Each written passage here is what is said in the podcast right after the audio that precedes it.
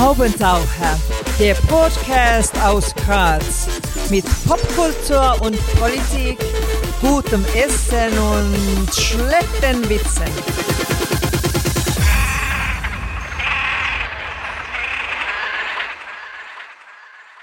Hier ist der Haubentaucher Podcast.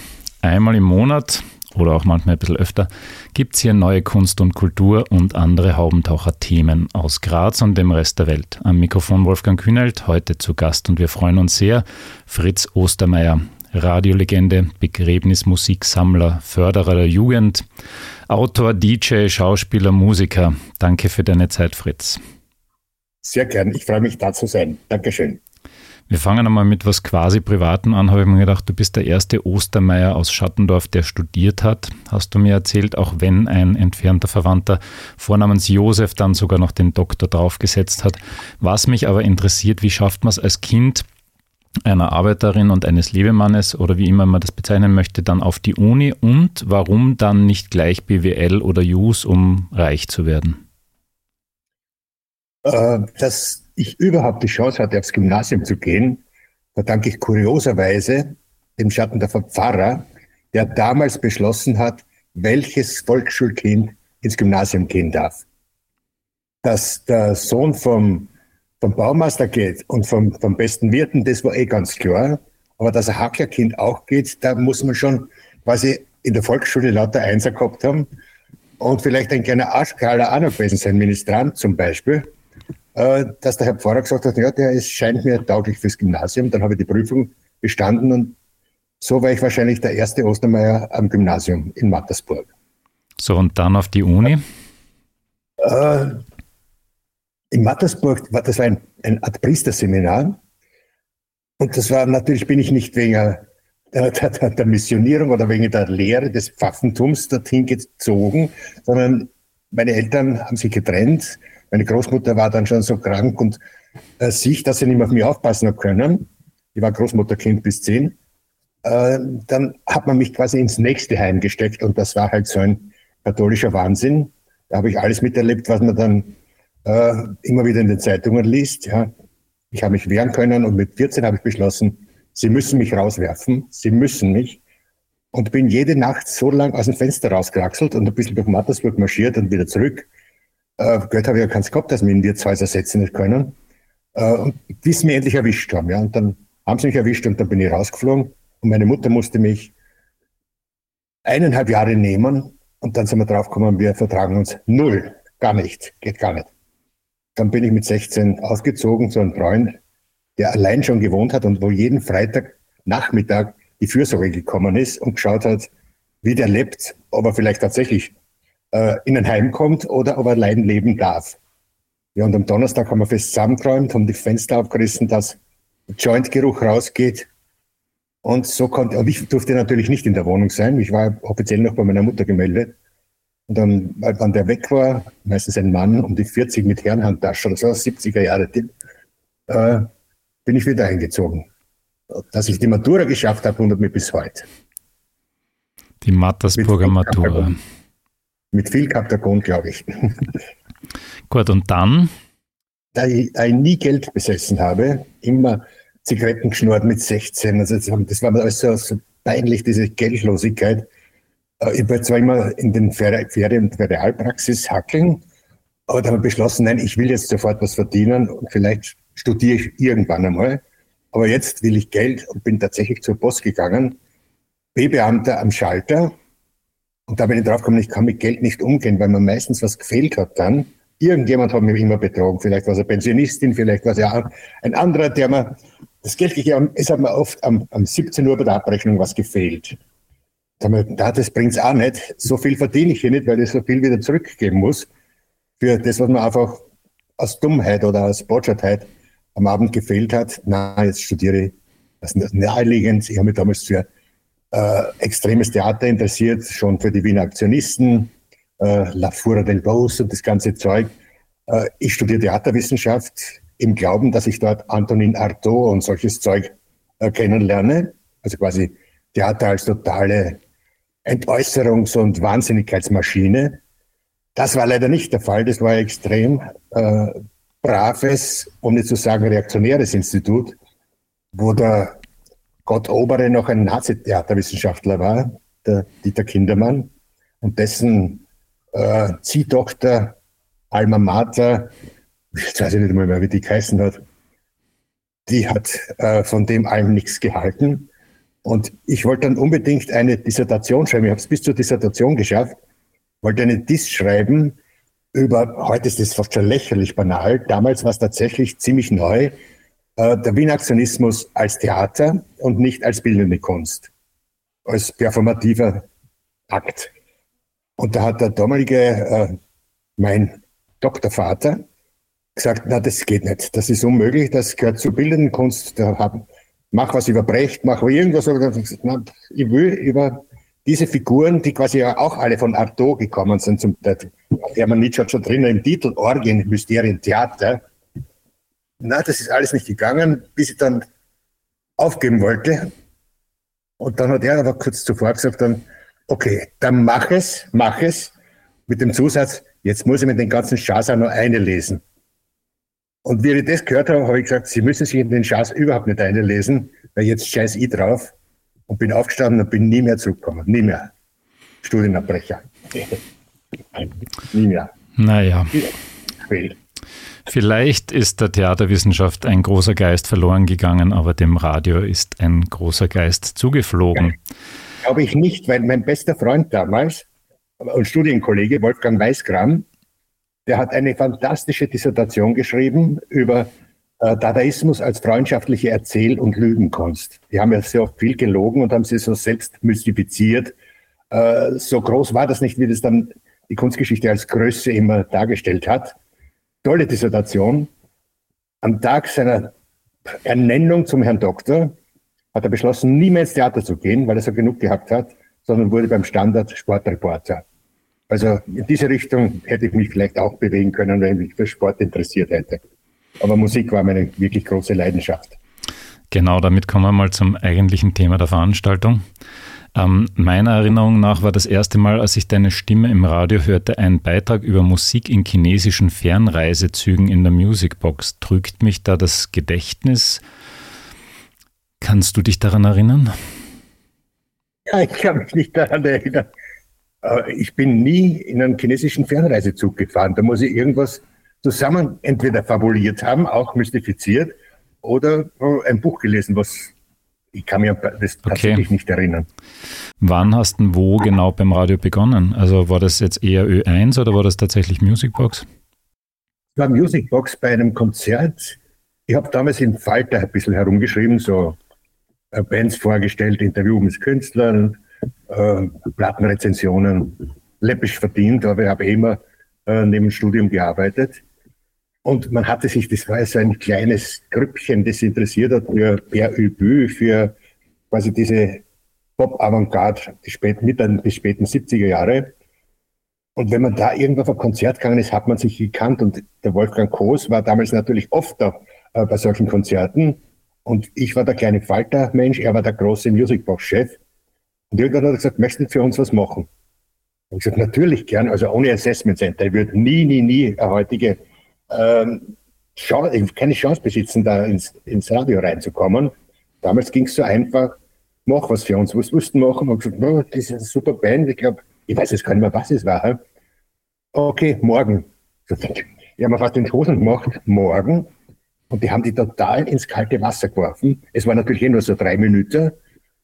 Aber drei Minuten live um 15 Uhr im Radio zu reden, wo man vorher noch nie ein Wort habe im Radio gesagt, auch nicht voraufgezeichnet plötzlich live, da ist mir echt die Muffen gegangen. Dann habe ich überlegt, ob ich da überhaupt hingehen soll. Dann habe ich mich hintraut, zitternd. Das habe ich irgendwann einmal mir angehört, weil das habe ich natürlich aufgehoben.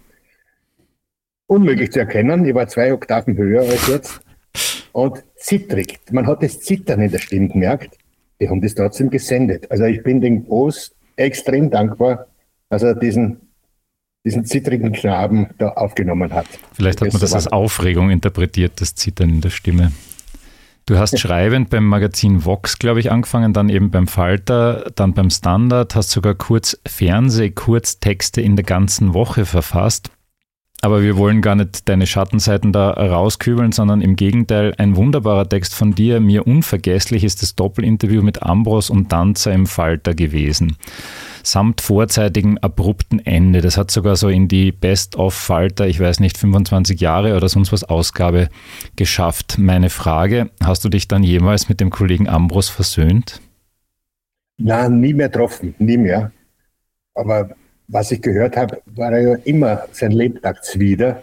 Also ich hätte, glaube ich, keine Chance gehabt, mich da wieder mal quasi positiv einzuschleichen. Na, ich habe es auch nie probiert. Du, heute lese ich aber eigentlich kaum mehr was von dir irgendwo, oder? Also das mit dem Schreiben. Lese die falschen ja, Magazine? Gehört, ja, das hat sie aufgehört.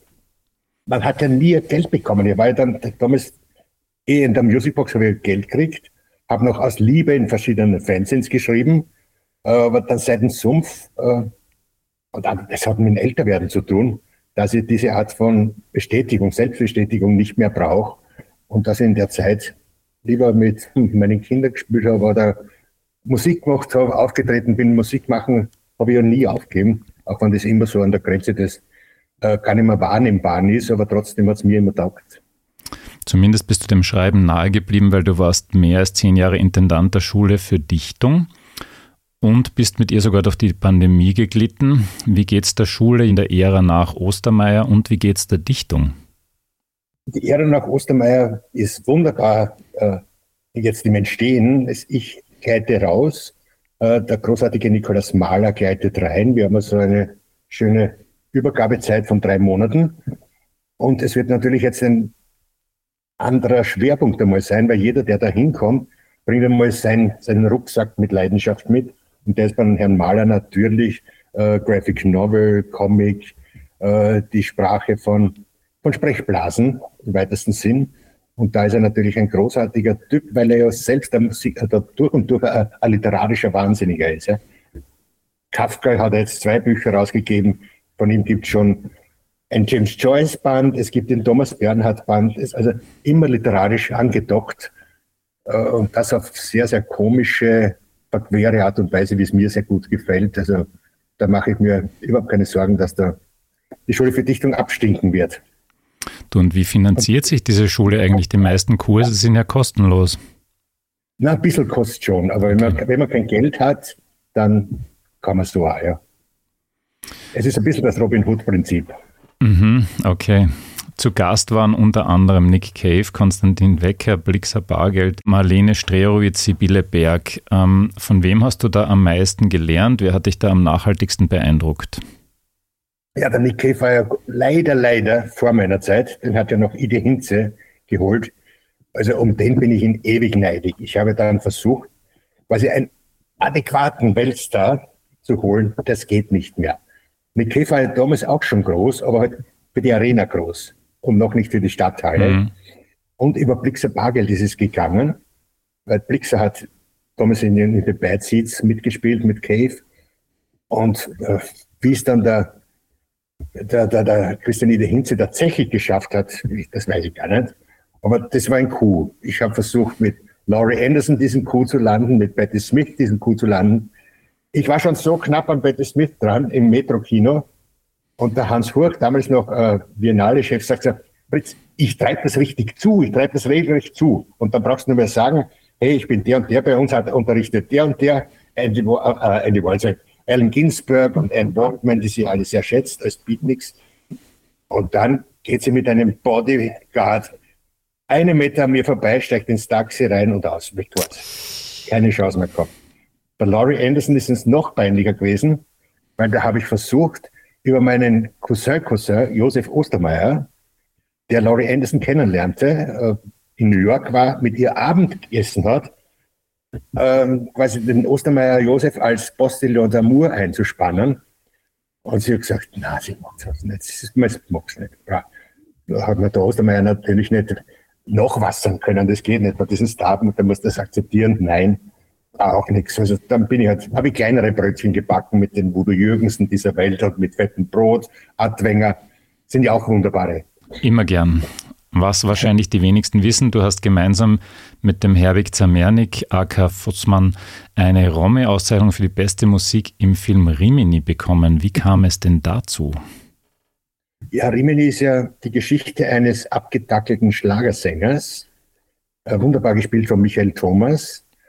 Und dieser Schlagersänger tritt im Winter in der absoluten Nullsaison in Rimini in auch da abgedackelten Clubs der 70er Jahre, 60er Jahre auf vor Pensionistinnen, die mit dem Autobus runtergekarrt werden von Wien oder von Österreich nach Rimini. Also eine traurige Existenz. Und dieser Mensch, also der Ulrich Seidel, kommt zu mir und sagt, Fritz, wer weiß, dass ich ein großer Schlager-Fan bin. Fritz, kannst du dir vorstellen, äh, da die, die Musik zusammenzustellen? Gesagt, naja, zusammenstellen, das muss man ja komponieren. Das geht ja nicht, man kann nicht irgendeinen einen, einen Song von Christian Anders, äh, den, den Richie Bravo unterjubeln. So Richie Bravo heißt diese Figur. Und dann möchtest du schreiben, und gesagt, na, muss man schreiben. Und dann sagt er, kannst du dir wirklich vorstellen, weil dieser Richie Bravo hat vor 30 Jahren tatsächlich einen Hit gehabt und dann ging es schon wieder bergab. Kannst du dir vorstellen, einen Hit zu schreiben? Und in dem Moment sage ich, natürlich. Und im selben Moment denke ich mir, du Narr, wenn ich das könnte, wäre ich reich und würde jetzt nicht da sitzen, sondern wahrscheinlich in Mallorca auf einer Pinka. Und dann habe ich Schiss gekriegt ein bisschen, vor allem von, von, vom technischen her. Ich kann, ich kann in die Produktionen bei mir zu Hause in meinem kleinen Heimstudio aufnehmen. Aber Kino, Gartenbaukino, unmöglich. Habe sofort meinen Freund und auch Schlagerliebhaber, habe ich angerufen, also Alice Futzmann, gesagt, wir haben zu zweit einen Auftrag. Ja, und dann ist es losgegangen. Und der Herr Seidel war sehr zufrieden mit dem Überhit, den er gehabt hat, Amore Mio. Amore Mio. Wie hat denn die Presse reagiert auf den Soundtrack? Gab es da irgendwelche Rezensionen dazu? Ich glaube, da gab es gar keine Rezensionen. Es wurde in den Filmrezensionen wurde es immer wieder erwähnt, dass es eine sehr passende Musik ist, die wir da komponiert haben. Aber ich glaube, das legt sich ja niemand zu Hause auf, außer ein paar Verrückte. Ja, ja Soundtrack-Sammler wird es schon auch geben. Diese ganzen Soundtracks, sondern das sind tatsächlich lauter Schlager. Ja. Mhm. Der Soundtrack wäre jetzt was, also ein Score ist, ja. kommt ja vor. Ja. Sehr schön.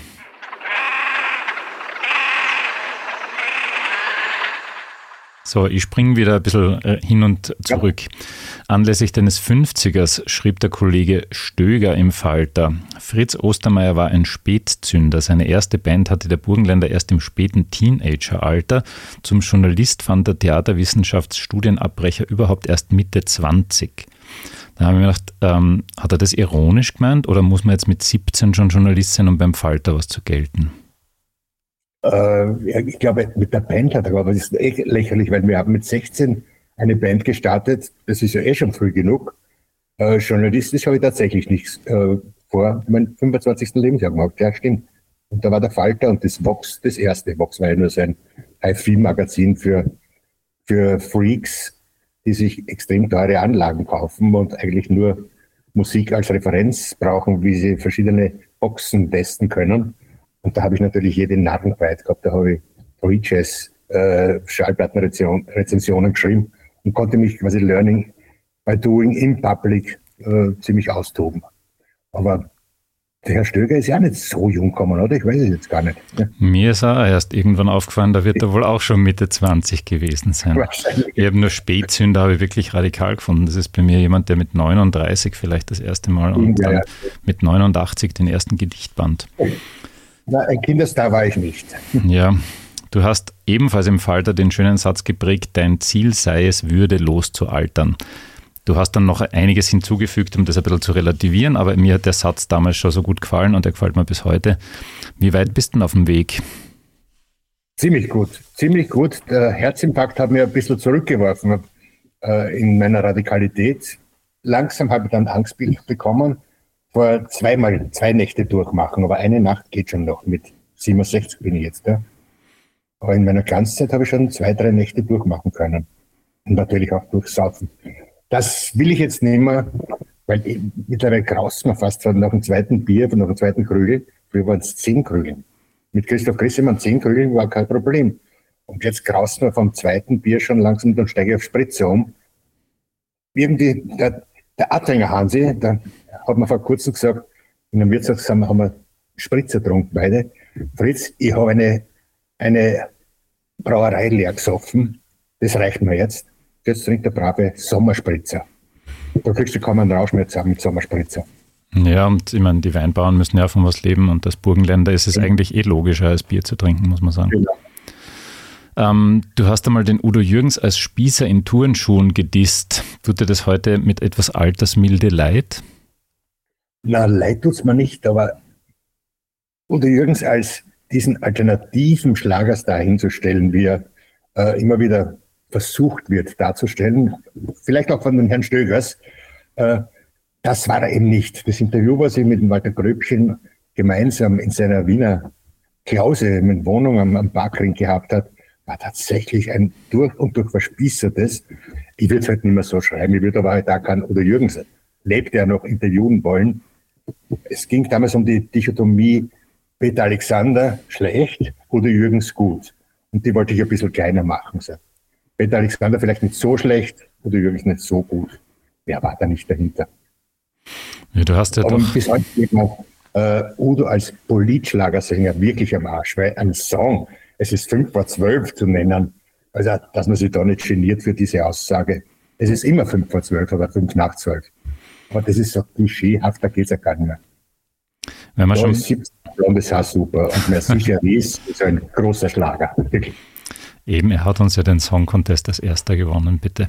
Ja. Ähm, du selbst hast zwar nie beim Song Contest, glaube ich, ähm, Auftritte erlebt, äh, zumindest wären sie mir entgangen. Ähm, an Wilfried kann ich mich noch dunkel erinnern, das war schrecklich genug. Aber du hast in schönen Bands und zwar eigentlich in zahllosen Bands und Projekten mitgewirkt. Aber Song Contest Vorausscheidung einen Song für Stefan Grissemann geschrieben.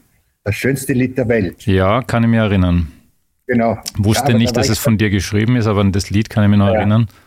Das war schon so, so ein bisschen in der Phase, wo man mit Ironie unter Umständen dorthin kommen ist, ne? Genau, ja, ja. Die Ö3-Hörer haben es nicht zulassen. Mhm. Und haben mir deswegen 300.000 Schilling vorenthalten, weil das wäre die Gage gewesen für Auftritte beim Eurovision Song Contest für Text und Musik. Was da für eine Karriere losgegangen wäre. Der Stefan ja. Raab hätte dich entdeckt und Wahnsinn. Nein, ich war wahrscheinlich, hätte bei Trio angeklopft, ob sie nicht ja. ein Quartett werden wollen. Und dann wärst du womöglich in der Interspar-Werbung gelandet, also man weiß es nicht. Ja, Na, aber worauf ich hinaus wollte, du hast eben in, in zahllosen Bands mitgewirkt. Ähm, was war dir da im Nachhinein am wichtigsten? Was war am schönsten? War das der Scheitel oder war das tatsächlich das Produzieren für und, und mit anderen? Was war da so ein Highlight bisher? Also, ich glaube überhaupt das Beste, was ich künstlerisch unter Anführungszeichen, je, wo je dabei war, war tatsächlich der Scheitel. Das ist für mich bis heute so ein, ein, ein würdevolles, in dem Fall würde, würdevolles, äh, großes Album. Es ist auch fantastisch aufgenommen von einem Schlagerproduzenten aus dem Burgenland. Das finde ich auch toll. Der, der Typ macht, also Georg hat nur Schlager gemischt. Und dann kommen wir Nichtskönner oder Zweikönner gab es eh, weil das Leitgitarrist ist großartig und der rettet den ganzen Sound. Ähm, aber ich bin ein schlechter Keyboarder, der Schachinger war ein okayer Gitarrist, aber halt eher von Punk kommend oder von räudigen Hardcore. Von Schlager haben wir außer Liebe äh, sonst wirklich nichts am Hut gehabt. Und ich habe jede Nummer ausgesucht und die Gäste ausgesucht. Es ist ja auch so ein tolles Gastalbum mit äh, Leute von FSK, Adwenger, eine burgenländische Tamboritzer Kapelle, eine französische Chansonniette äh, und so weiter. Der, der Mann, von den Bambis singt bei uns. Heroes, Helden von Bo, hätte sie verdient, dass das bekannter wird, das Teil. Weil wenn es jemand hört und, und später, bis heute, äh, finden sie alle ziemlich gut. Liegen da noch ein paar in deinem Keller oder muss ich da jetzt auf Ebay schauen? Ich glaube, man muss schon auf Ebay schauen. Ich habe da, nein, nie im Keller. Im Gegenteil, ich habe jetzt ein paar Mal schon gekauft. Äh, wenn jemand zu mir kommt, ist, dann habe ich die letzte hergegeben und dann haben wir irgendwann mit zehn gekauft. Aber das ist auch schon wieder Jahre her. Ich glaube, das ist Scheitel das Beste. Mhm, okay, jetzt werden alle wie verrückt auf Ebay stürzen. Oder auf diesem Aurena-Portal, wo die Signa Klobürsten gerade weggegangen sind.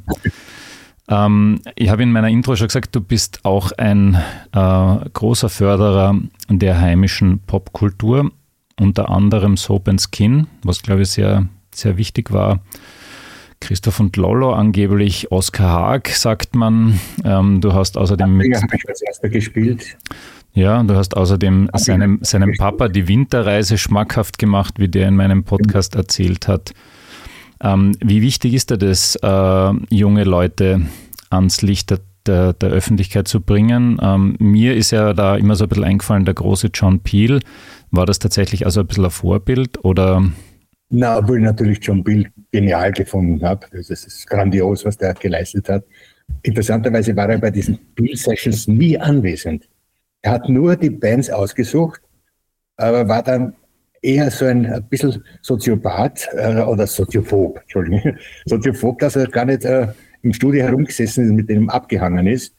Und es war dann eher so ein, eine kleine Audienz, wenn man wie, wie Thomas Meinecke mit seinen FSK hat dann gesagt, ja, dürfen wir dann vielleicht einmal kurz rauf zum John Beal und nicht im Studio abhängen, sondern dass man einen Danke sagen.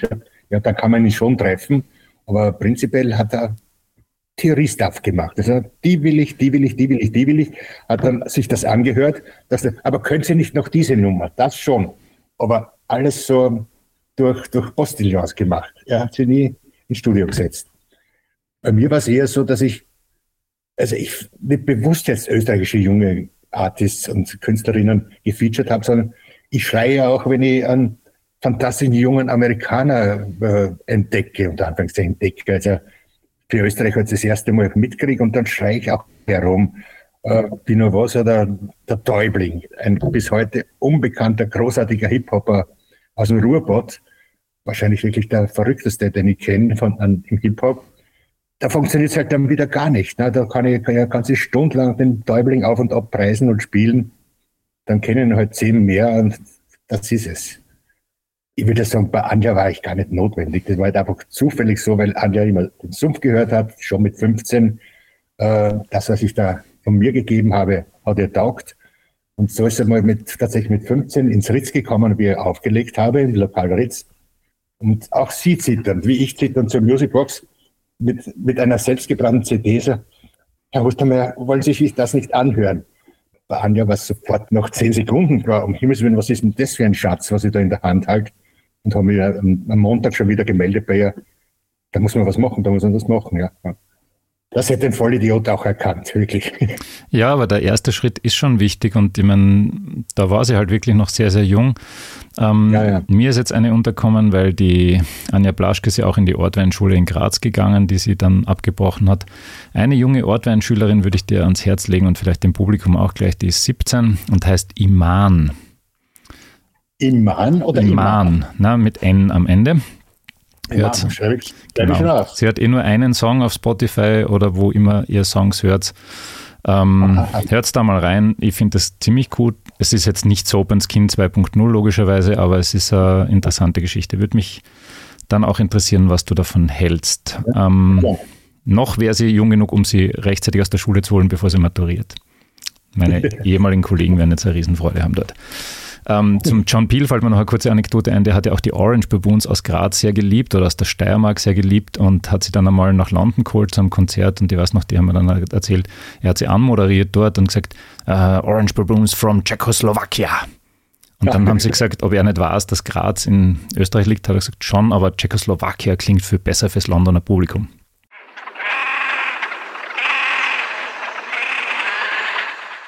Weil wir schon bei den Erinnerungen sind, ich kann mir an eine Szene erinnern, schauen wir mal, ob deine Erinnerung äh, dieselbe ist. Es war Sommer, wir sind da am Osseer See im Garten gesessen und haben Radio gehört.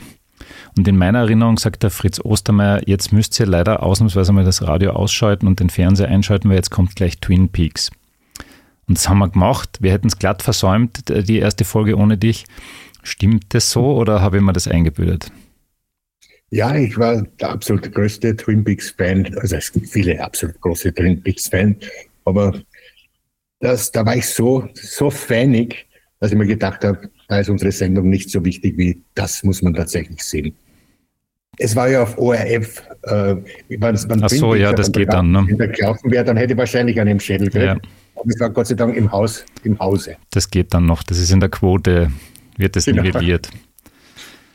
So, nächste Frage. Im Sammelband Das letzte Lied, das Wolfgang Bollons und ich herausgeben durften, hast du für dein Begräbnis Folgendes vorgesehen. Ich hoffe, du erinnerst dich noch. Geräusche wie ja. Feldaufnahmen einer Hörde von Brüllaffen, Klagelaute abgewiesener Flussottermännchen, Zahnarzt, Bohrmaschinen, aber auch eine Single von Guns N' Roses, damit die Trauergäste so richtig leiden müssen. Und jetzt im Ernst, weil vielleicht sind ja ein paar Junge dabei, die dann irgendwann in 30 Jahren bei deinem Begräbnis stehen. Da gibt es dann wirklich keine Cave oder keine Trauermärsche? Na, das möchte ich nicht haben, na, wirklich nicht. Vielleicht am äh, Crimson and Clover. Das war einer der ersten Singles, die ich mir kaufen konnte.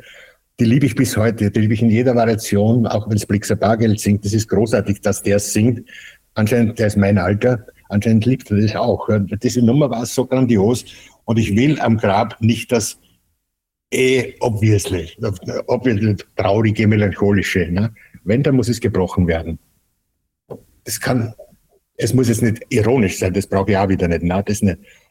Irgendwas Würdevolles und nicht, nicht zu melancholisches. Und darum auch Lou Reed, hier comes the bells, hatte the bells, diese Nummer. Neun Minuten Thron, also das wird mir schon auch sehr gefallen. Das Wichtigste, das beim eigenen Begräbnis nicht passieren darf, ist leider einem Freund von mir passiert, der vorzeitig gestorben ist und dann hat der, der Pfarrer quasi die nächste Nummer anmoderiert und gesagt, jetzt kommt Tom Waits und es war Nick Cave. Und das tut schon extrem weh, finde ich. Also man muss den Pfarrer vielleicht ein bisschen aussuchen, oder? Mir wird es dann schon wurscht sein und der Pfarrer kommt sowieso nicht in Frage. Okay.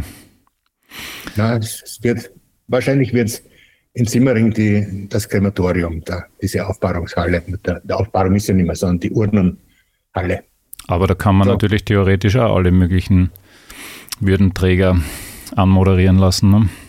Na, da genügt es, wenn der Oliver Welter zwei Nummern live singt, glaube ich. Okay. Ähm, Anja sollte sollt, äh, Schnappi das Krokodil singen. ja, und dann so eben noch, und dann eben noch die Flussottermännchen und die Zahnarztbohrmaschine und dann genau. sind wir fertig. Und dann gibt es weiße Spritzer für alle. Ähm, genau um noch bei dem Thema zu bleiben, Trauermärsche, du hast ja diese wunderbaren zwei CDs auf Tricount gemacht. Ähm, ich glaube, es waren nicht mehr als die zwei. Warum war es dann wieder vorbei? Weil das hätte ja eine Riesenserie werden können. Ja, das, damals war ja auch schon äh, von meinem Freund, äh, der hatte dann die La Paloma-Serie gemacht. Ja? Mhm, ja. Und das waren schon zehn Alben mit La Paloma. Und die Trikontler wollten ja unbedingt ein 2 und ein 3 machen. Aber ich habe mir so viel Arbeit angetan, so diese besten, da was halt auf 70 Minuten CD draufgehen, auszuwählen, dass man doch sagt, na, das will ich jetzt nicht äh, eine Art Exploitation Schulmädchenreport 1 bis 10 machen. Nein, das soll eine einmalige Geschichte sein. Besten Trauermärsche, besten Todeslieder. Bis heute finde ich das richtig so eigentlich. Und die haben auch sehr eingeschlagen. Bis in die New York Times. Sehr gut. Wie viel verkauft ja. man eigentlich von sowas? Wie viele Leute kaufen sich Trauermärsche? Sehr viele. Das ist weltweit gut verkauft worden. Da gab es das englische Booklet auch dazu dann. Und da gab es wirklich halt Rezensionen von Guardian bis na, überall. Ja. Das waren nur, das, kurioserweise ist die Idee nicht so aufregend. Äh, das war meine, meine Sammlung von Breaches Trauermarsch, äh, Ornette Cole, äh, äh, Charlie Hayden, das aber in der Version von Robert Wyatt gesungen wurde, dann, bis äh, ein Trauermarsch aus Ghana, der klingt, äh, als würden sich äh, die Ghanesen an die Kolonialisten rächen wollen, weil sie dagegen trommeln gegen dieses christliche Liedgut. Also es war so sehr, sehr breit gestreut und kam deswegen, glaube ich, auch deswegen gut an. Ja. Insgesamt weiß ich nicht, wie viel es waren. Ich weiß nur, dass Trikont nachgepresst, nachgepresst, nachgepresst hat, weil es alle nicht geglaubt haben, dass es sich so gut verkaufen wird. Ja. Wenn ihr schon auf Ebay seid, um den Scheitel zu kaufen. Vielleicht schaut es dort mal, ob die Tricon-CDs noch da sind. Beide großartige Sachen, muss ich sagen. Da hat der Klaus Nüchtern vom Falter, der, der Redakteur, Kulturredakteur, ein Robert Wyatt-Interview gemacht vor vielen Jahren und ist rübergeflogen nach Canterbury, in der Gegend, wo er lebt, und sitzt in seinem Wohnzimmer und Wyatt kommt plötzlich mit einer CD daher und sagt, look, This is from an Austrian guy und zeigt ihm meine Trauermarsch-CD, wo er ja auch drauf ist mit dem Song Faché. Und dann fotografiert der Klaus den Robert, wie er die CD so in der Hand hält. Das Bild habe ich heute noch. Ja. Das hat mich so gerührt, Schön, ja. dass Robert Wyatt mich wahrnimmt. Ich bin der größte Wyatt-Fan auch. Ja. Ähm, in der Zwischenzeit, da haben wir uns das letzte Mal begegnet, ähm, warst du mit der traurigen Kapelle Vienna Rest in Peace unterwegs und hast dort ausgewählte Schätze aus deiner unvollendeten Biografie, die Vernichtungsreise, gelesen. Darunter lustvolles, aber auch verstörendes. Ähm, Absurdes, Geschichten über jugendliche Masturbationsexzesse zu Ehren von Uschi Glas, Albträume von Papst Benedikt und so weiter und so fort. Ähm, meine Frage, wann erscheint das Ding? Ich würde es kaufen. Ich glaube, es erscheint nie. Na, es, ich dachte immer, ich muss in jedem Genre dilettieren. Ja. Ich, ich habe ja schon Tanztheater gemacht auf Einladung. Ich habe wirklich mich sehr, sehr weit aus dem Fenster gelehnt Gott sei Dank nie krass gescheitert. Obwohl in Graz als äh, Regisseur am Schauspielhaus, das ist dann die, Grenze gewesen. Da war ich schon sehr, sehr frustriert, mit Profi-Schauspielern arbeiten zu müssen, weil ich bis jetzt immer mit meinen Freunde und Laien herumfuhrwerke. Und ich habe mir gedacht, auch einen Roman muss es auch einmal geben. Und hab, ich glaube, ich habe viele hundert Seiten, die ich dann immer wieder als Ganzes wegwerfe, als Ganzes. Ich hebe mir nicht irgendwas auf zum, äh, das muss man überarbeiten, überarbeiten, als Ganzes. Wir fangen wieder von vorne an. Bin nie über Seite 70 hinausgekommen, nie. Und jetzt habe ich das Alter erreicht und die Ehrgeizlosigkeit zu sagen, dann mache ich halt keinen Roman. Und es gibt eh so unglaublich große Romane und wenn ich einen neuen Game Set in die Hand kriege, denke ich mir, da komme ich ja nicht einmal annähernd heran, dann mache ich es gar nicht. Aber lieber, lieber Ostermeier, man schmeißt doch keine Sachen weg. Heb's einfach auf. Deine Erbinnen und ja. Erben werden sich freuen. Die verkaufen dann zuerst vielleicht schon den Vorlass und dann den Nachlass ans Wiener Literaturhaus oder sonst was. Und Na, dann rotiere ich vielleicht sogar noch in der Urne als Asche, ein Aschenwind. Na, das braucht man nicht. Kein, kein Nachlass. Gehen und der Ruhe geben. Ich habe hab schon alle Platten hergeben ich will nicht, meine Kinder sammeln keine Alben, äh, können mit Vinyl nichts anfangen. Weg, alles weg. Je älter ich werde, umso mehr werde ich zum, ja, zum primitiven Buddhisten oder so ein, ein, ein säkulärer Buddhist. Ich will weiße Wände. Das finde ich extrem schön. Am Ende bleiben ihm nur die Trainingsanzüge. Genau.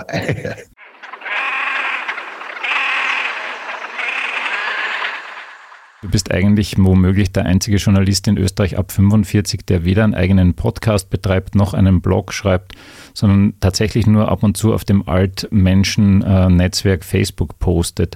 Warum dieses? Ähm, weil ich nicht so viel zu sagen habe. Was ich sagen möchte als, als Liebender, das sage ich im Sumpf. Und am politischen Diskurs mag ich in den sozialen äh, Netzen gar nicht teilnehmen. Das ist mir viel zu, zu besudelt. Das ist alles so besudelt, so aggressiv. Ich brauche das überhaupt nicht. Also ich habe alle meine Meinungen oder manches Mal sogar ein Wissen, aber ich behalte das für mich oder mit, ich diskutiere mit meinen Freunden sehr oft. Aber ich schreibe das nicht raus, das bringt's nicht. Dass ich ein Linker bin, das weiß eh jeder, der, der mich ein bisschen kennt oder der den Sumpf fährt, kann man ja auch sagen, ja. Ähm, umso schöner, dass du heute in diesem Podcast bist. Ja, ich, bin, ich war, das ist mein zweiter Podcast, ja. Ersten war Drama Carbonara, mhm. ja. sonst war ich noch nie. Das ist eh viel anstrengender als bei mir, ne? da muss man so spontan sein. Ja, genau.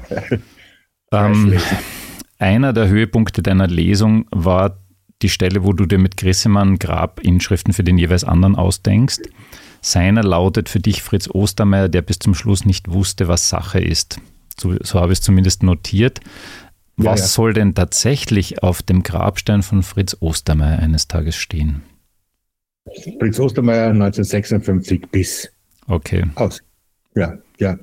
Er lebt im Sumpf vielleicht oder im Sumpf lebt er ewig. Na gut. Nein, um Himmels Willen, okay. nein, nein, nein. Das ist dann schon zu nein. kitschig. Wenn dann ein Satz von Groucho Marx, da gibt es so tolle, schöne Sätze. Ja. Groucho Marx ist gut. Groucho Marx ist gut, ja.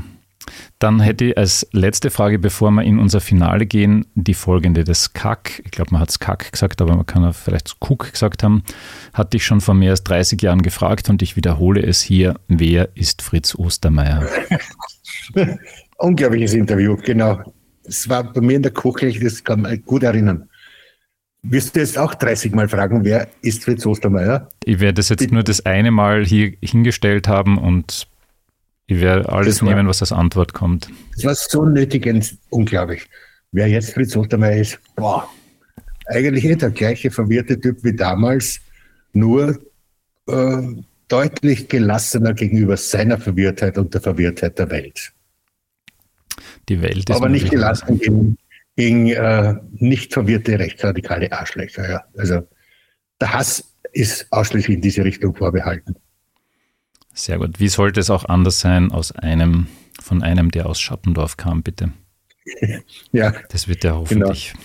klar sein. So, wir kommen zum Finale. Es tut mir wahnsinnig leid, es wird dich sicher schmerzen, dass das Ding Word Rap hast, aber wir vergessen das einfach.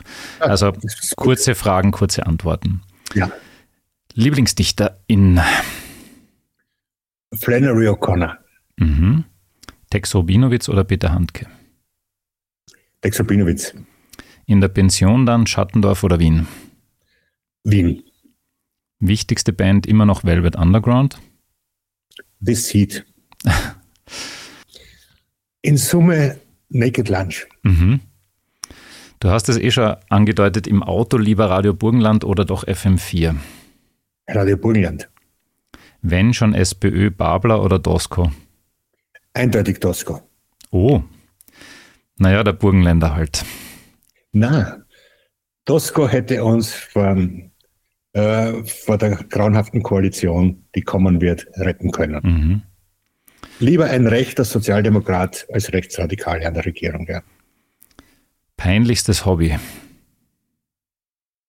Ha, kleine Sünd sammeln. Kleine. Aller, allerletzte Frage, und das ist jetzt nicht politisch gemeint, sondern ich weiß nicht, farbpsychologisch oder ästhetisch, rot oder schwarz? Rot. Sehr gut, richtig. Lieber Fritz, herzlichen Dank, dass du da warst. Ich hoffe, dass deine Lesungen weitergehen, wenn schon dein Roman nicht erscheint.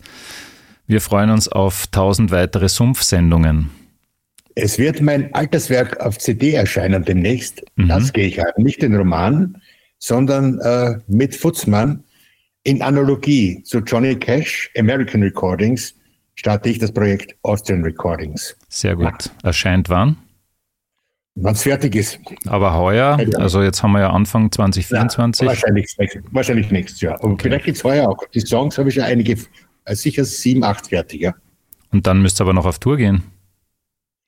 Na, da geht man nicht auf Tour mit sowas. Nicht? Johnny Cash ist auch nicht mehr auf Tour gegangen. Naja, naja. Schauen ja. wir mal, vielleicht überlegst du es dann noch. Ja, aber es ist ja alles äh, am Laptop eingespielt und ich brauche nur für gewisse Instrumente dann Freunde. Mhm. Ich brauche immer eine Bierzeit-Trompete, das ist mir ganz wichtig. Ja. Wenn die Bierzeit-Trompeten von Franz Hautzinger gespielt wird, ist das natürlich genial. Ja. Da haben wir jetzt was, auf was wir uns freuen können.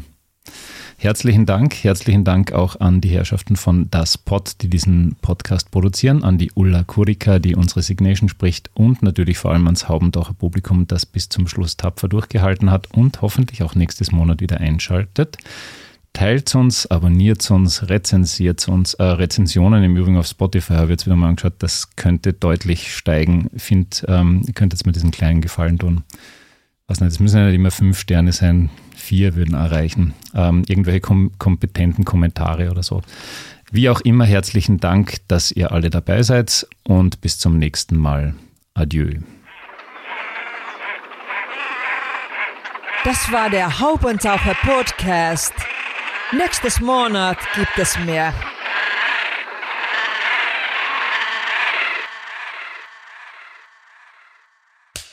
Cut. hat's produziert? Das Pod. Deine Podcast-Agentur.